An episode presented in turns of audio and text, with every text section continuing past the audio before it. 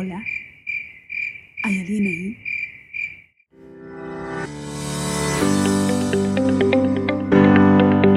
Y ya regresamos. Esto es Flechas en mi aljaba y yo soy Cintia Rodas. Regresamos después de unas semanas de descanso. Perdón que no avisamos. Estuvimos celebrando la fiesta de tabernáculos hace casi dos semanas y estuvimos acampando por toda una semana recordando cómo Dios sacó al pueblo de Israel de, Egipto, de la esclavitud, y Él nos dijo que recordáramos eso, recordáramos cómo lo sacó con poder, guardando esa fiesta de, tabernáculos. Y realmente es una de nuestras favoritas y claro que también es algo profético de cuando celebraremos la boda, las bodas del, del, Cordero y algo que aún estamos esperando, el regreso de nuestro Mesías, que venga a poner paz y orden, que falta nos hace. Así que por eso no estuvimos esas dos semanas, bueno, acampamos una y la pasamos muy divertido, excepto que tres de nuestros chamaquitos se nos enfermaron, pero no fue nada grave, un pequeño dolor de estómago y gracias a Dios que todas las personas que estuvieron ahí a nuestro alrededor nos ayudaron, muy lindos, que si nos traían aceites esenciales o un té o una pomadita o esto, aquello, realmente nos sentimos muy, muy bien. Ah, y pues cuando regresamos, regresé como con una tonelada de ropa que por fin ya, ya terminé de lavar, creo. Pero la, ropa nunca termina. Es como un barril sin fondo. Lavas la ropa un día y al día siguiente ya hay más. Entonces, ¿para qué me quejo? Siempre va a ropa. Y no, pero sí nos tomó una semana como de, de recuperarnos, regresar a los horarios de, dormir y todo eso. Pero ya estamos de regreso y no queríamos dejar pasar una semana más sin, grabar, sin saludarte, sin decirte gracias por escucharnos, gracias por ser parte de, Flechas en mi aljaba. No, no soy nada sin ti. pues esta semana te quería compartir algo, algo pequeño. Estaba hablando con mi papá ayer y he estado así como que luchando con las ideas de, los temas de que, quiero tratar y mi esposo me decía, vamos a grabar hoy, ¿verdad? Y yo, ah, es que todavía no estoy lista. Pero ayer que estaba hablando con mi papá, él me dio la idea, él me dio, me, dio lo que, algo que yo necesitaba escuchar y que creo que, que te va a ser de bendición, o espero que te sea de bendición todos sabemos la historia de cuando Dios llama a Moisés y cuando ve la zarza ardiente y se acerca. Dios le dice a Moisés algo que, o sea, nunca me había, nunca me había puesto a, verlo en, en detalle, pero mi papá me dijo que cuando Dios habla con Moisés, le dice que le dice, yo he escuchado he visto y conozco la condición de mi pueblo. Después de que el pueblo clamó, ¿verdad? Entonces me puse a ver en la Biblia y lo encontré dos, veces. La primera está en, en Éxodo 2.24, donde dice, Dios oyó el gemido de ellos y se acordó de su pacto con Abraham, con Isaac y con Jacob. Dios miró a los hijos de Israel y reconoció su condición. Entonces, esas tres palabritas como que me como que sobresalieron para mí, así como que mi papá las subrayó y después lo, volvemos a ver en Éxodo 3, 7, donde ya eh, Dios está hablando con Moisés y le dice, ciertamente he visto la aflicción de mi pueblo que está en Egipto, y he oído su clamor a causa de sus opresores, pues he conocido sus sufrimientos. Yo no sé si estás pasando por alguna prueba o tal vez o tal vez no, tal vez todo está bien, pero yo creo que todos en algún momento tenemos algo con lo que estamos luchando o algo que estamos aprendiendo o algo que necesitamos arreglar, no sé, alguna situación. No tiene que ser nada, nada grave, puede ser que simplemente, no sé, tal vez estás perdiendo la paciencia fácilmente o, o tienes alguna situación financiera o no sé, cualquier situación, creo que esto aplica. Y, quería recordártelo el día de hoy, que Dios no solo nos ve, pero también nos oye y nos conoce, conoce nuestras circunstancias.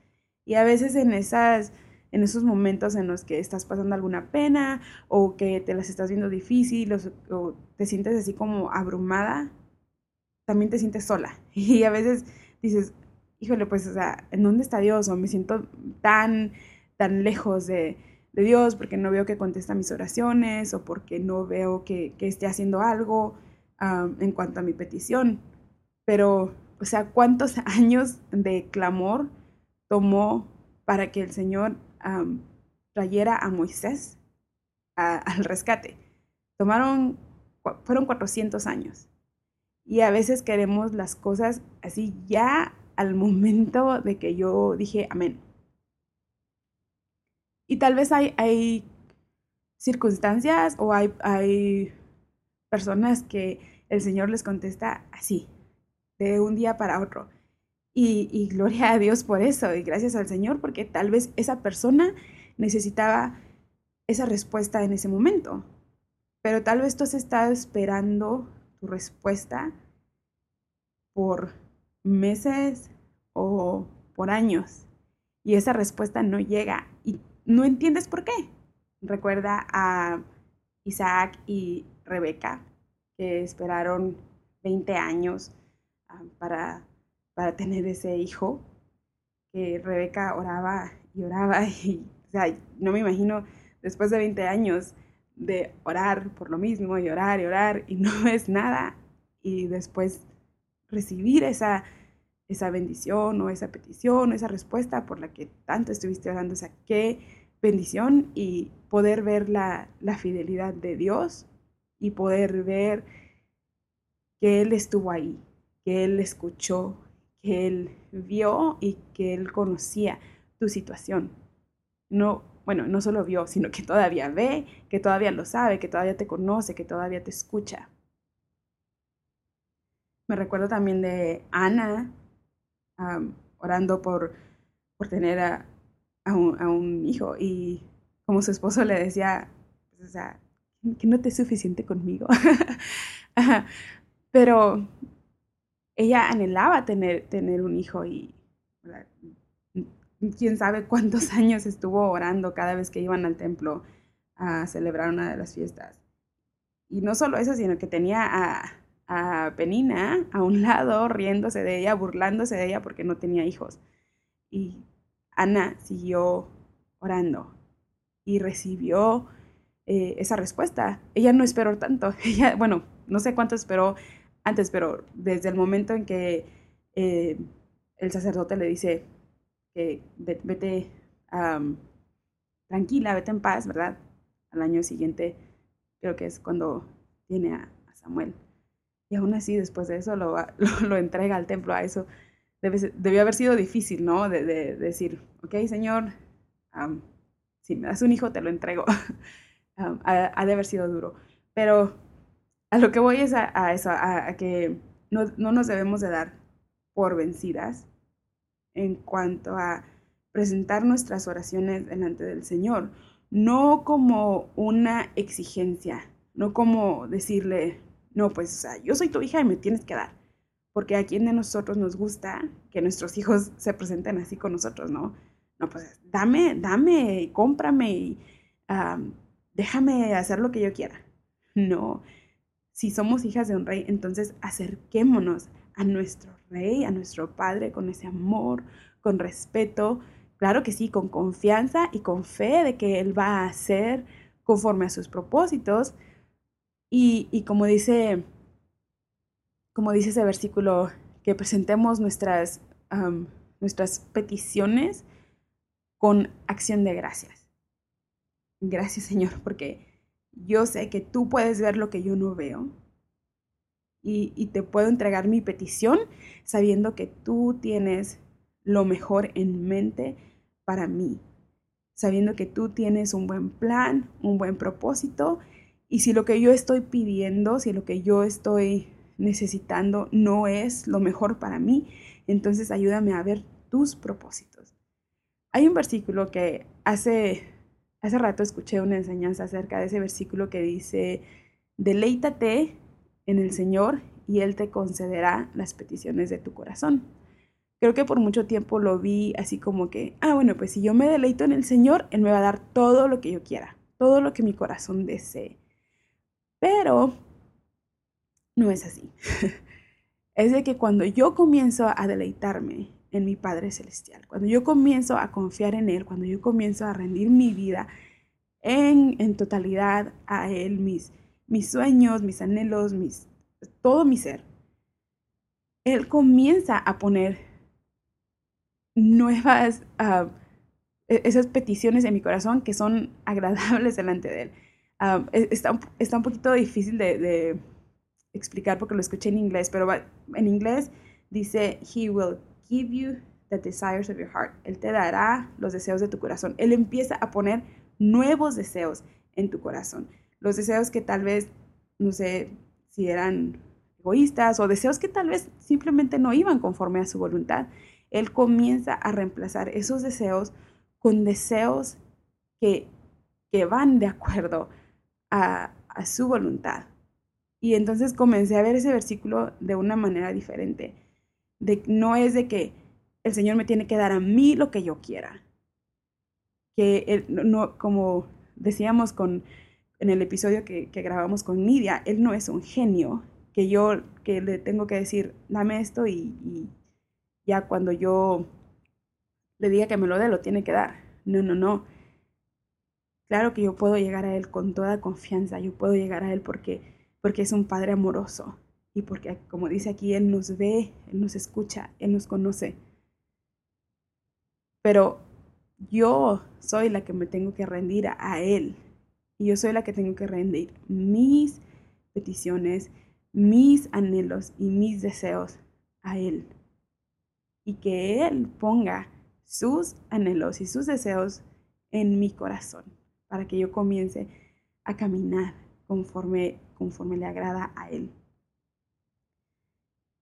Y pues eso es lo que te quería compartir el día de hoy. Quería recordarte, así como mi papá me recordó a mí anoche, que si te sientes abrumada, si te sientes afligida, si te falta dirección, podemos venir a nuestro Padre podemos venir con toda confianza, traer nuestras peticiones, traer nuestros, nuestras dudas, nuestros temores, todo lo que, lo que sentimos, que tal vez decimos, es que no sé a quién ir, pues a quién mejor que, que a nuestro Padre, que nos conoce que nos ve y que nos escucha. Así que entrégale a Él lo que, lo que necesitas entregarle, lo que te está pesando, lo que te está afligiendo, entrega, entrégaselo a Él y, y confía, confiemos de que Él tiene buenos propósitos y de que así como estuvo con Moisés y como fue fiel en sacar al pueblo de Israel de Egipto con grandes proezas, con milagros, con cosas que jamás hemos visto, de la misma manera nos va a ayudar a nosotros, porque Él es un Dios grande en amor y grande en misericordia. Así que, ya sabes, confiemos en Él y Él se encargará del resto. Que tengas una linda semana y espero estar aquí la próxima. Y sabes que si quieres comunicarte conmigo, puedes hacerlo a través de mi correo flechasenmialjava.gmail.com También estoy en Instagram como flechas en y estamos trabajando en una, de, una página de Facebook. Aún no está lista, pero control Z. Que tengas una linda semana. Besos, abrazos. Chao.